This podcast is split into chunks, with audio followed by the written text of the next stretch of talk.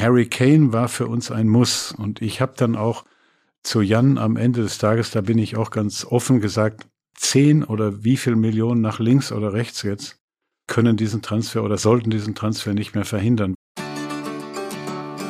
Phrasenmäher, der Fußballpodcast mit Henning Feind.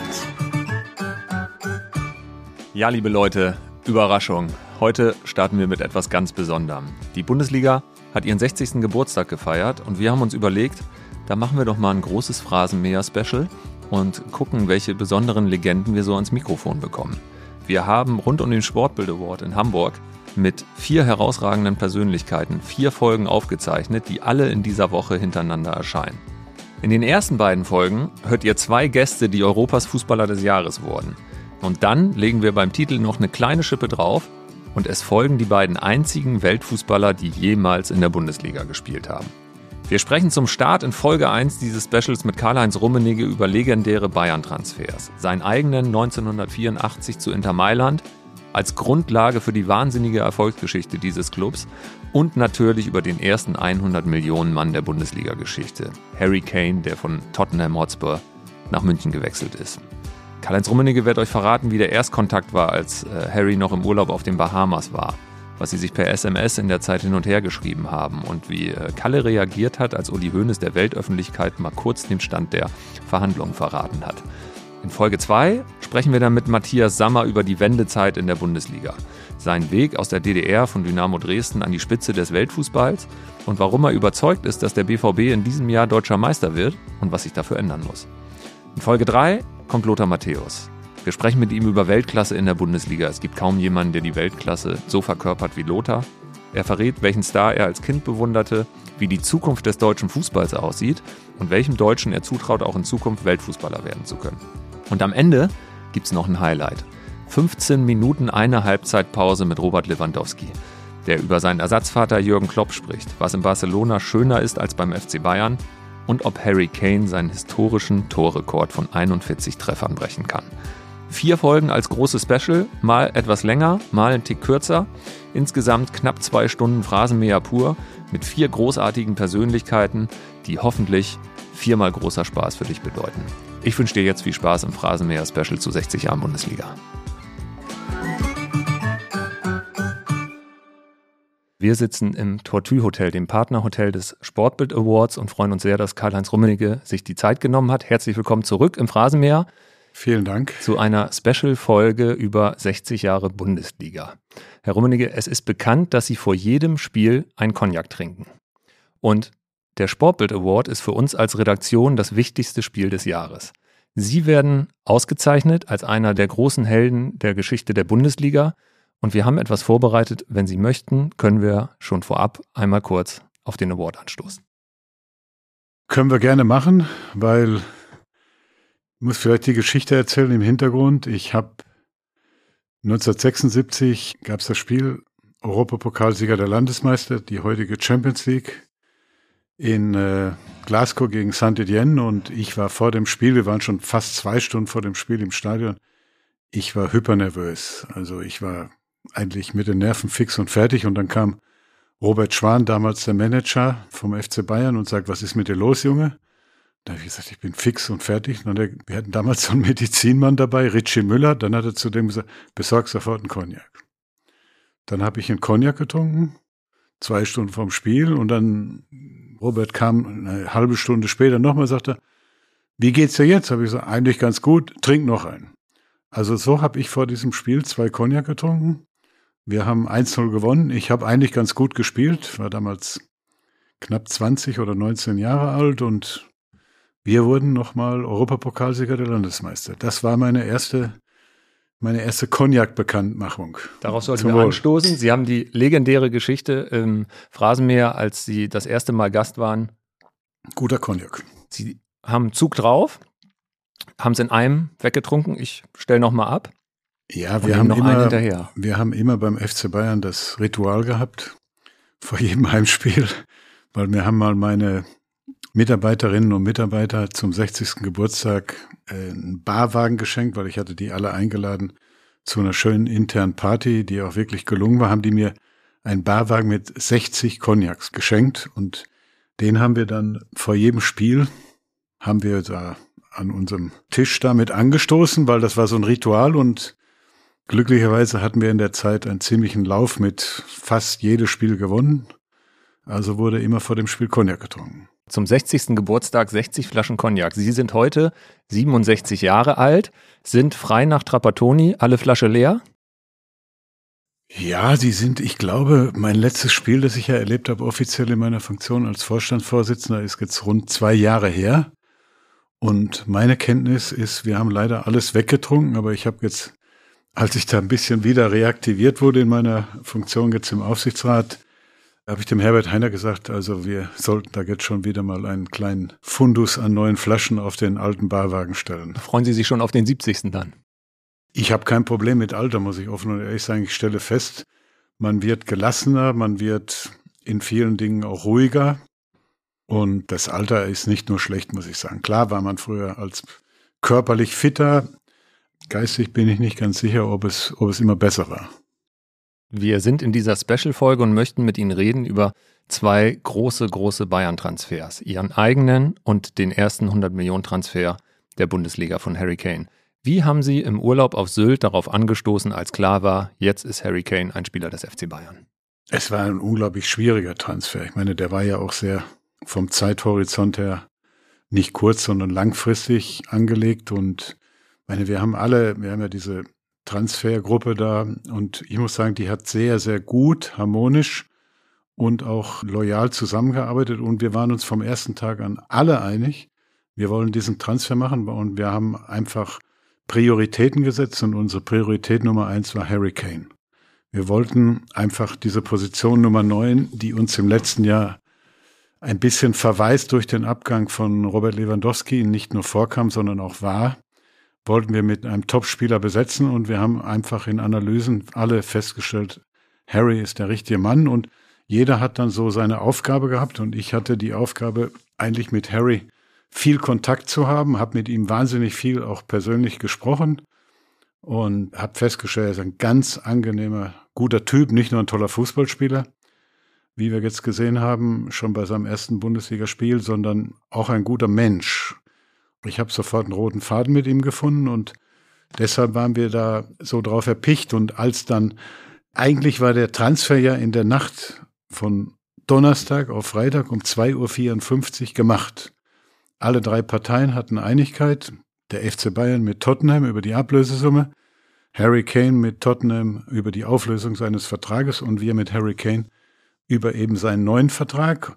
Und dann bin ich eigentlich relativ entspannt so spät ins Bett gegangen und dann am nächsten Morgen hat mir Jan Dresen, der ja den ganzen Transfer operativ geleitet hat, muss ich sagen, und auch sehr tolle Arbeit da gemacht hat, der hat mir dann um sieben Uhr in der Früh eine Nachricht geschickt, dass Tottenham auf mal gewisse Dinge in Frage stellt oder neue Forderungen stellt. Und dann habe ich ihn angerufen und gesagt, Jan, ich habe 20 Jahre den Job gemacht und ich kann dir nur eins sagen, ruhig bleiben, nicht emotionsvoll werden, wir kriegen den Transfer schon irgendwie hin. Und dann im Laufe des Tages wurden die letzten Probleme dann glücklicherweise gelöst.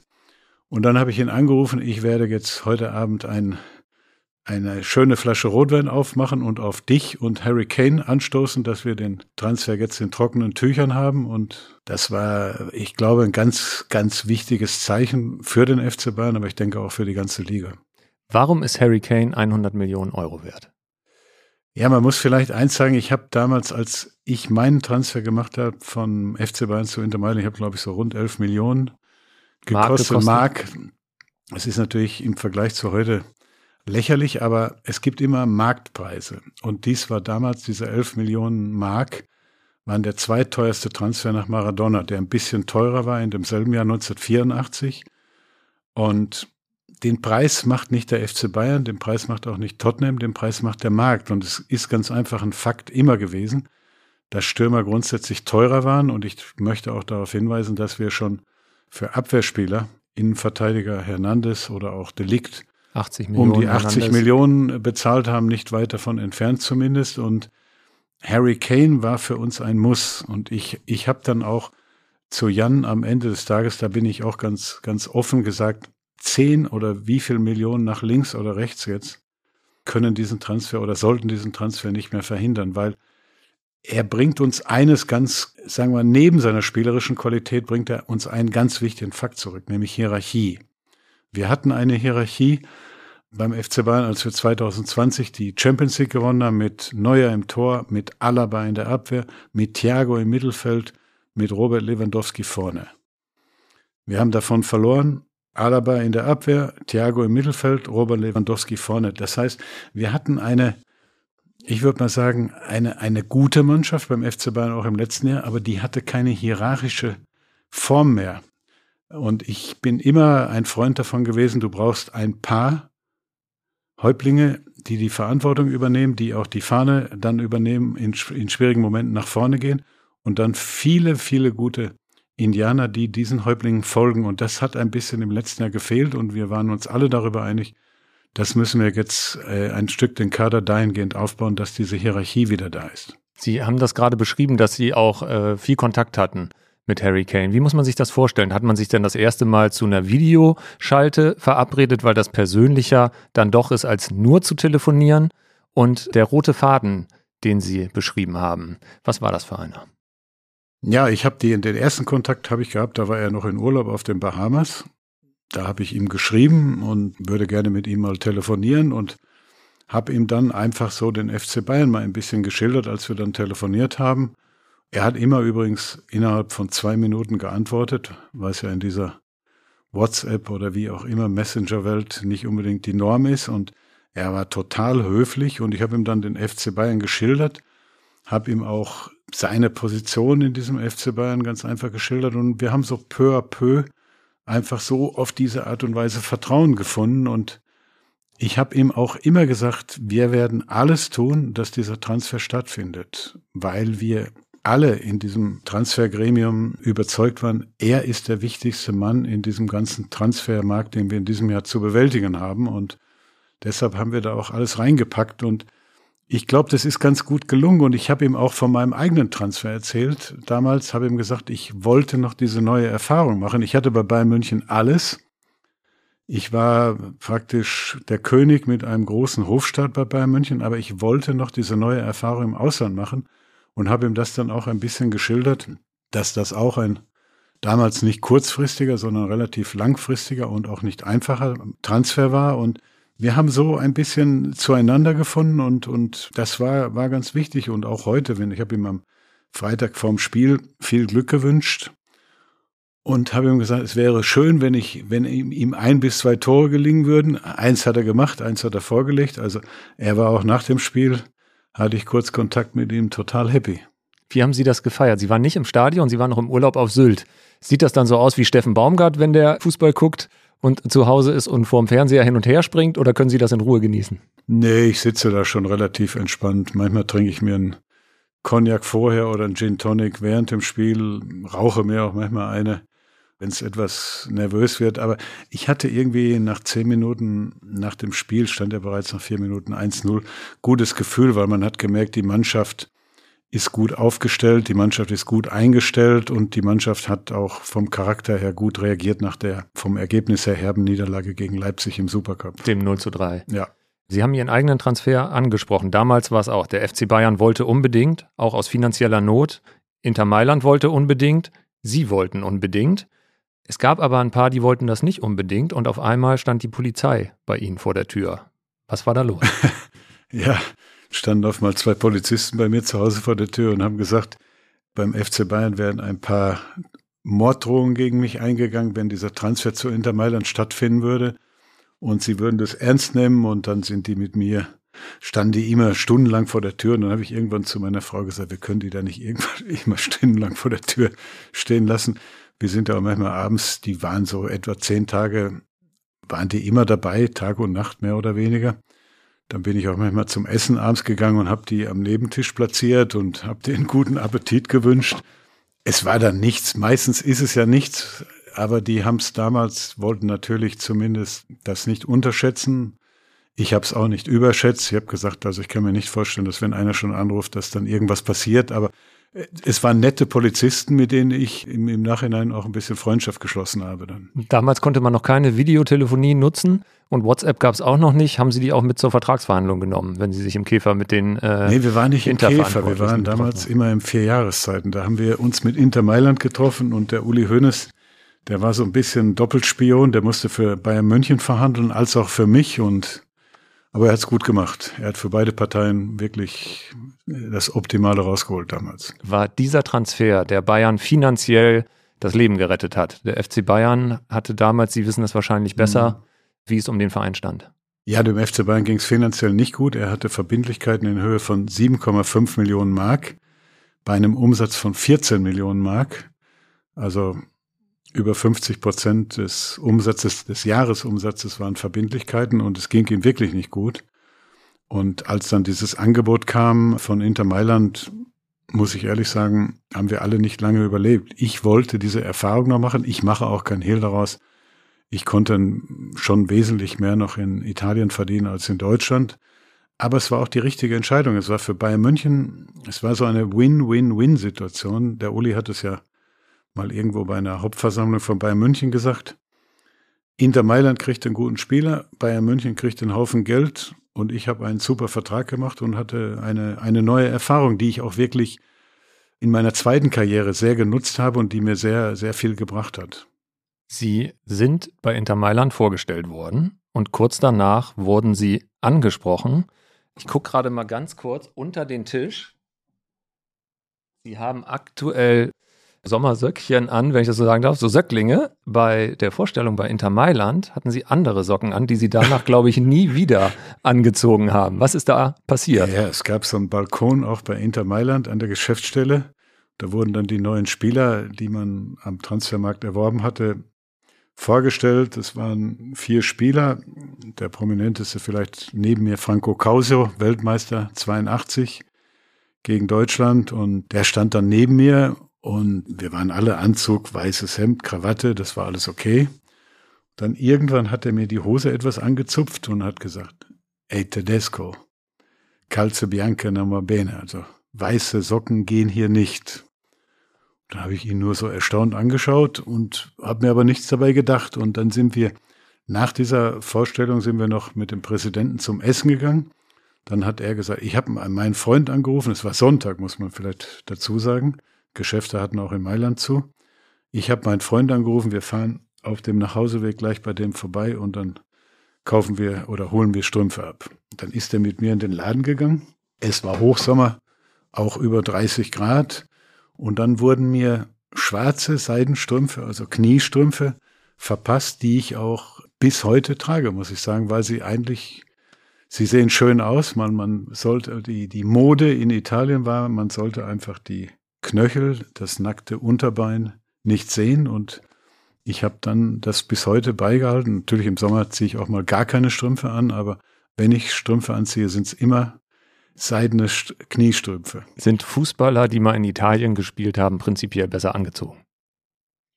Eigentlich, wenn man, sagen wir mal, die Leute gut beobachtet hat, und das habe ich, waren die Italiener schon zu der Zeit top angezogen und man konnte viel lernen von den Italienern. Das war kulturell, modetechnisch war das auf einem hohen Niveau. Haben Sie mit Harry Kane schon über Lederhosen gesprochen?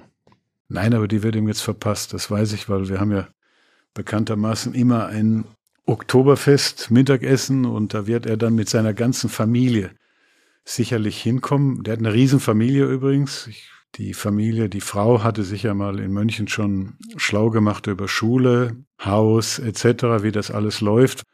Ich fand das erstaunlich, muss ich offen und ehrlich sagen, weil der Transfer war noch nicht in trockenen Tüchern und sie war mit Vater, Mutter, Schwiegervater, Schwiegermutter, allen Kindern, alles dabei. Und mein alter Freund Jan Dresen war mit denen abends essen und hat gesagt, sie hätten einen wirklich fantastischen Abend gehabt, die wären alle total äh, in Ordnung.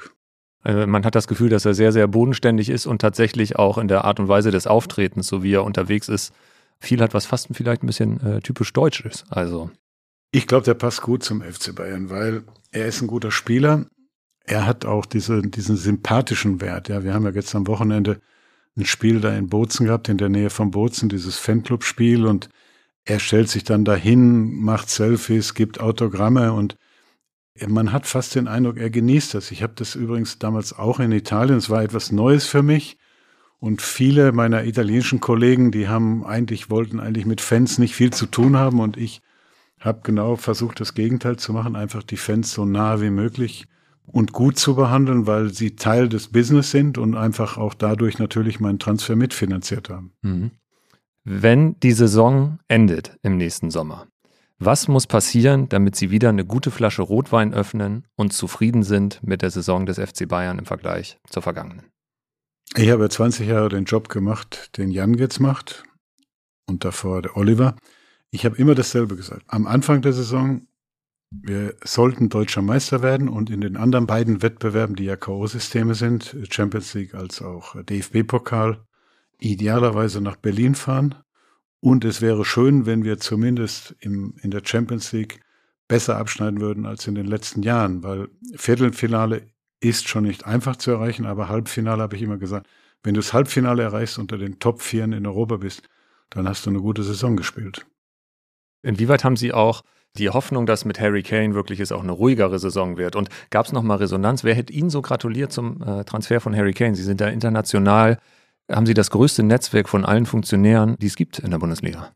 Ja, klar, haben viele gratuliert, weil das war natürlich auch nicht nur ein national wichtiger Transfer, sondern auch international ein Zeichen, dass der FC Bayern jetzt auch besser abschneiden will, als es in den letzten Jahren in der Champions League der Fall war. Und das ist zur Kenntnis genommen worden, egal ob in Italien, Spanien, England, überall. Die waren ja in England sogar verwundert, dass wir schon praktisch am 13. August den Transfer eingetütet haben. Normalerweise ist ja der Geschäftsführer dort, der Präsident Levi. Herr Levi, dafür bekannt, dass er eigentlich erst in den letzten Stunden des Transfermarkts noch die letzten Euros oder Pounds da rausholt, um dann nochmal da einen Benefit zu holen.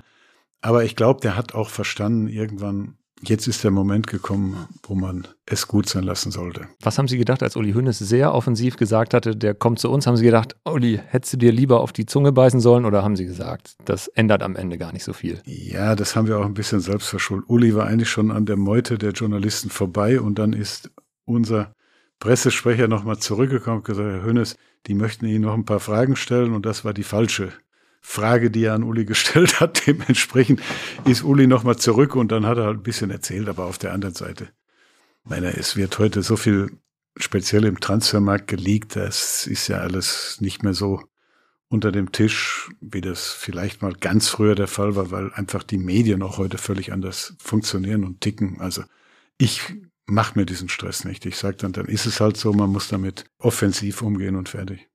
Lieber Karl-Heinz Rummenigge, ich bedanke mich sehr für den äh, Besuch in diesem Phrasenmäher Special. Es war eine große Freude. Ich bin gespannt, ob wir uns hier im Phrasenmäher nochmal zu einer richtig langen Folge treffen. Ich würde mich auf jeden Fall sehr darüber freuen und äh, vor allem bin ich gespannt, ob Sie dann noch ein Amt bei Bayern München haben, wie lange Sie dieses innehaben und äh, bedanke mich sehr. Ich bedanke mich auch sehr herzlich für die Einladung, der ich gerne gefolgt bin, weil Podcasts, habe ich festgestellt, machen mir eigentlich viel Spaß und Freude, weil sie eigentlich das noch beinhalten, was wir ja heute gar nicht mehr haben. Wir haben ja alles irgendwie an Antworten, an Fragen, weiß man vorher, Antworten werden ein von welchen Beratern auch immer vorgegeben und beim Podcast ist das eben ein bisschen noch die authentische, natürliche Art und Weise. Ich kann Ihnen sagen, äh, erstmal freut mich das sehr. Ich habe noch nie bei einem Interview einen Cognac getrunken. Heute ist es passiert. Ich werde es nicht vergessen und nehme das gerne mit. Vielen Alles Dank. Gute. Danke sehr. Eine letzte Bitte. Gleich kommt Matthias Sammer. Haben Sie noch eine Frage, die Sie von Matthias Sammer gern beantwortet haben möchten? Ja, ich habe ja mit Matthias einige Jahre zusammengearbeitet im Vorstand des FC Bayern. Er war für den Sport verantwortlich und ich habe das damals verpasst, muss ich sagen, ihn zu fragen und vielleicht kann er es jetzt beantworten. Er hat ja lange Zeit in der DDR gelebt und er war über die Bundesliga immer tiptop informiert. Und ich weiß nicht, ob er damals, als er noch in Dresden gewohnt hat, ob er ARD Sportschau oder was auch immer oder ZDF Sportstudio sich angeschaut hat. Eigentlich gedurft hätte es ja gemäß der Gesetzeslage da in der DDR damals nicht. Aber das wäre die Frage. Matthias, wie hast du dich damals so schlau gemacht über die Bundesliga, weil du warst immer tiptop informiert? Herzlichen Dank. Bitte sehr. Das war der erste Teil des Phrasenmäher Specials zu 60 Jahren Bundesliga. Ich möchte mich erstmal bei dir bedanken, dass du dir die Zeit genommen hast, Und ich hoffe, dass du in der nächsten Folge direkt wieder dabei bist, wenn Matthias Sammer die Frage von Karl-Heinz Rummenigge beantwortet. Wenn er über den Mauerfall spricht und verrät, warum er einen bereits unterzeichneten Vertrag bei Bayer Leverkusen dann doch wieder auflöste und am Ende zum VfB Stuttgart ging. Wenn es dir gefallen hat, abonniere den Phrasenmäher in deiner Podcast-App, lass uns eine Bewertung da und schreib mir gern direkt, was wir verbessern können. Einfach eine Mail an henning.feind.sportbild.de oder eine Direktnachricht bei Insta oder Facebook. Ihr findet mich da und ich antworte euch. Ich möchte mich am Ende in erster Linie bei den Gästen bedanken, dass sie diesen Wild-Westritt vor dem Sportbild Award mitgemacht haben, die Bereitschaft hatten, einfach aus dem Taxi zu springen, kurz zu euch abzubiegen in den Phrasenmäher und dann in die Halle zu gehen. Ich möchte mich beim Partner Hotel Tortue bedanken, die uns großartig unterstützt haben und bei Simon Wimmeler vom Maniac Studios, der ein Meister im Freestylen ist und ohne den das nicht möglich gewesen wäre, in dieser kurzen Zeit umzusetzen. Ein großes Danke. Ich freue mich, wenn wir uns wieder hören im Phrasenmeer.